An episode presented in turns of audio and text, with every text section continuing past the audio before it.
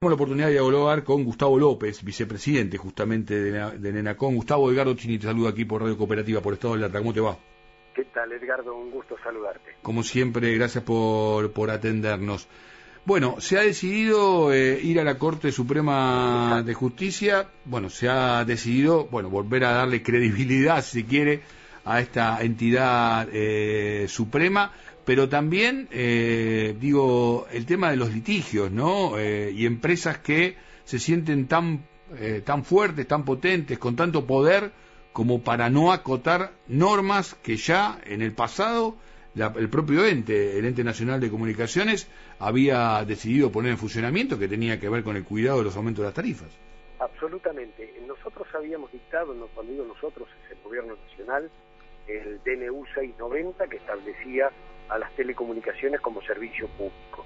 Y era muy razonable, porque si la gente tiene que estudiar, trabajar, hasta pedir un turno para vacunarse por Internet, eh, y todo lo tiene que hacer a través de estos mecanismos, lo lógico es que el precio no quede solo librado al deseo de una empresa o de un conjunto de empresas, sino que eh, intervenga el Estado regulando eh, para que el precio sea justo, equitativo, razonable, que ninguna empresa se funda pero que todo el mundo pueda acceder al servicio. Esto, con tironeos, con idas y vueltas, lo aceptaron todos menos el grupo Clarín, que decidió ir a la justicia.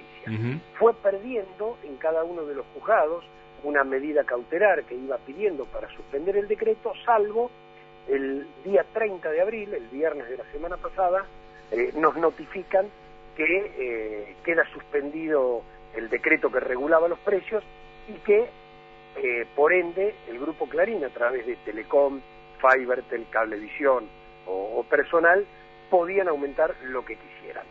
Nosotros hoy presentamos eh, la, noticia de que mañana vamos en recurso extraordinario ante la Corte para que no se admita este fallo, pero además lo hicimos junto con 17 asociaciones de usuarios y consumidores de la Argentina que por mandato constitucional, por el artículo 43 de la Constitución, eh, eh, representan a todos los consumidores del país, es decir, a los 45 millones de argentinos que tengan cualquiera de estos servicios. Y además, algo muy importante, una de las asociaciones denunció que en el mes de enero consiguió un amparo para que Clarín no pudiera aumentar más allá de lo que el Estado autoriza, pero que sin embargo, cuando Clarín se presenta en los tribunales de la capital omite mencionar ese fallo que le hubiera significado el rechazo de la pretensión, eh, comete lo que se denomina fraude procesal, bueno, y hoy el fallo de la justicia, que es insólito, eh, el fallo de la justicia no menciona en ninguna de las más de 60 carillas la palabra usuario o consumidor. Nunca hay un otro, no mm. hay un otro del otro lado.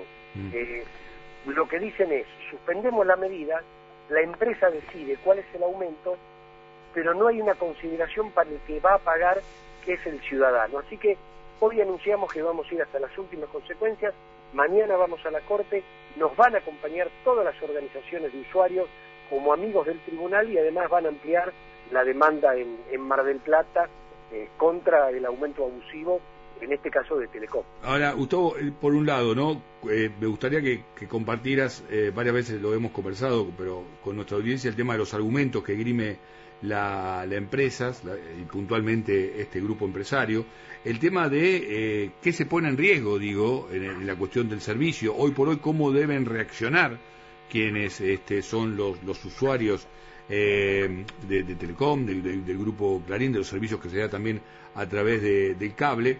Y si te despierta expectativas este, positivas, digo, la resolución final de la Corte Suprema de Justicia, tomando también como dato todo el relato que venís haciendo en cómo se vino compartiendo el poder comportando el, poder judicial este, frente a todos estos planteos, ¿no? Bueno, uno siempre tiene la esperanza de que la Corte se pueda redimir ante los ciudadanos y aplicar la Constitución. Mira, lo que le estamos pidiendo es que aplique la Constitución. Aquí hay en juego derechos constitucionales, por lo menos dos.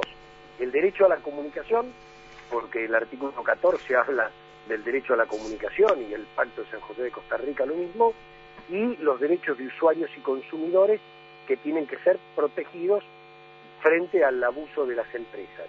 Esos son dos derechos consagrados en la Constitución, así que hay caso federal para que la Corte intervenga y lo que le vamos a pedir a la Corte es que hasta tanto nadie cuestione el fondo del decreto, es decir, hasta que nadie diga que este decreto es inconstitucional, que además es ley porque lo ratificó el Congreso, no lo puedan suspender, porque si no es el gobierno de las medidas cautelares. Digo, nadie resuelve el fondo de la cuestión, podemos estar tres años dando vueltas mm. sobre el fondo de la cuestión y, y una sala la quiere suspender. Y aclaro algo, el juzgado de Mar del Plata, que otorgó, que son cuatro juzgados distintos, que otorgaron cuatro medidas cautelares en favor de los usuarios, decía exactamente lo contrario, que no se puede aplicar ningún aumento hasta tanto no se dirima el fondo de la cuestión. Mm. Entonces, la verdad que, a ver, uno sabe, la justicia lamentablemente está contaminada en la Argentina, pero como Estado, como el otro poder del Estado, mm. nosotros tenemos que recurrir a donde la Constitución nos manda y vamos a recurrir a través de los mecanismos procesales y a través de la defensa de los derechos del usuario y del consumidor. Y lo que le digo a la gente es, no vamos a parar hasta conseguir un triunfo porque nos parece justo que el precio sea razonable, sea equitativo y que un servicio público tan necesario hoy no quede en, su precio en manos del interés comercial de las empresas que en el primer trimestre del 2021 la empresa Telecom, que es la que se queja, ganó en dólares un 97% más que el año anterior y en pesos un 247% más. Bien, eh, hay diferentes justicias, ¿no? Y hay diferentes formas de, vivir la, realidad, está clarísimo. Gustavo, gracias por esta comunicación y obviamente seguiremos muy de cerca todo este tema. ¿eh? Gracias a ustedes. Gustavo López, vicepresidente del ENACOM, del Ente Nacional de, Comunicaciones, pasó por aquí por Estado de Alerta, pasó por aquí por la, por la radio cooperativa.